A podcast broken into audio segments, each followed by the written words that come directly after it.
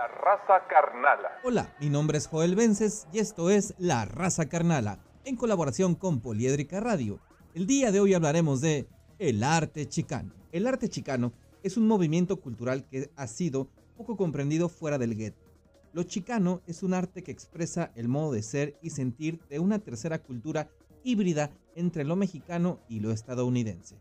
La comunidad chicana tiene su origen con los primeros trabajadores agrícolas mexicanos laborando en Estados Unidos a inicio de la década de los años 40, cuando se lanza el programa Braceros, donde se lleva mano de obra mexicana temporalmente a Estados Unidos.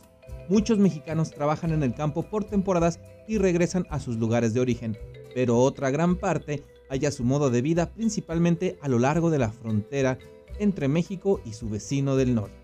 Otros éxodos en la Unión Americana mediante su educación y recursos logran incorporarse a la sociedad norteamericana en el ámbito político, cultural y de producción.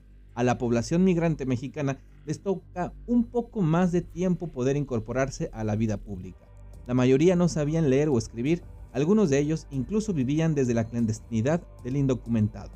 Así es que su influencia, más allá de su mano de obra productiva, no se notaba. Las leyes de trabajo no se aplicaban a la comunidad mexicoamericana, siendo explotados mediante la privación de derechos laborales y humanos. Eso provocó una enorme tensión social de la cual el arte chicano capta, analiza y vierte en acciones específicas como huelgas y la creación del United Farm Workers. La cultura chicana retoma los mitos fundacionales de México y los reelabora en un nuevo contexto, siendo los principales motivos del estilo chicano las ilustraciones del Popocatépetl e Iztaccíhuatl, Quetzalcóatl, Xochipilli, los Zompantlis, pero también se adoptan íconos caudillistas de la Revolución Mexicana. Pancho Villa con Emiliano Zapata son los más populares.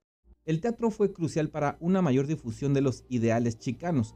El principal culpable es Luis Valdés, un joven egresado de la Universidad Estatal de San José, California, hijo de Raramuris, quien sensible ante la problemática social pone su teatro al servicio de la lucha, junto a César Chávez y un club de entusiastas activistas recorren la frontera sur de Estados Unidos interpretando obras de teatro donde se retrata los medios de explotación de los patrones y posteriormente se entabla un diálogo con el público para organizarse en el movimiento político de la United Farm Workers. Tiempo después, Luis Valdés produce con Warner Brothers la película Suit Suit, una película que decide llevar al cine después de haber tenido temporadas de gran éxito, tanto en Los Ángeles como en Broadway, en esa película, el mundo descubre a James Olmos entre otros grandes talentos.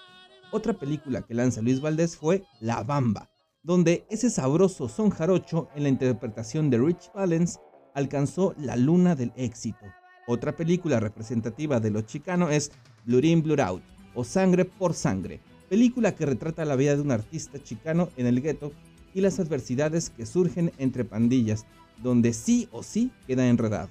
La esencia de lo chicano es la eterna nostalgia por la tierra mexicana que dejaron atrás los abuelos. Una teoría muy interesante en la cosmovisión del arte chicano habla del regreso de los mexicanos a la mítica tierra del Aztlán. Aquella tierra que vio a sus habitantes partir para fundar la gran ciudad de Tenochtitlán, lo que hoy es Ciudad de México. Pues se cuenta que Aztlán quedaba por ahí en algún lugar del Midwest o Arido América que simbólicamente es un territorio doblemente perdido. Primero, al emigrar de ahí, y el segundo, cuando Santana cede más de la mitad del territorio a los Estados Unidos. Se dice que algún día todos los homies recuperarán Aztlán. Según algunos cálculos, Aztlán queda cerca de las zonas con mayor influencia mexicana en Estados Unidos. Otros dicen que es una isla en Nayarit. Eso tal vez nunca lo sabremos. En fin, mi nombre es Joel Vences y esto es La Raza Carnala en colaboración con Poliédrica Radio. Invito a que te suscribas y compartas desde la plataforma que nos estés escuchando. También puedes comentar. Bye. La raza carnala.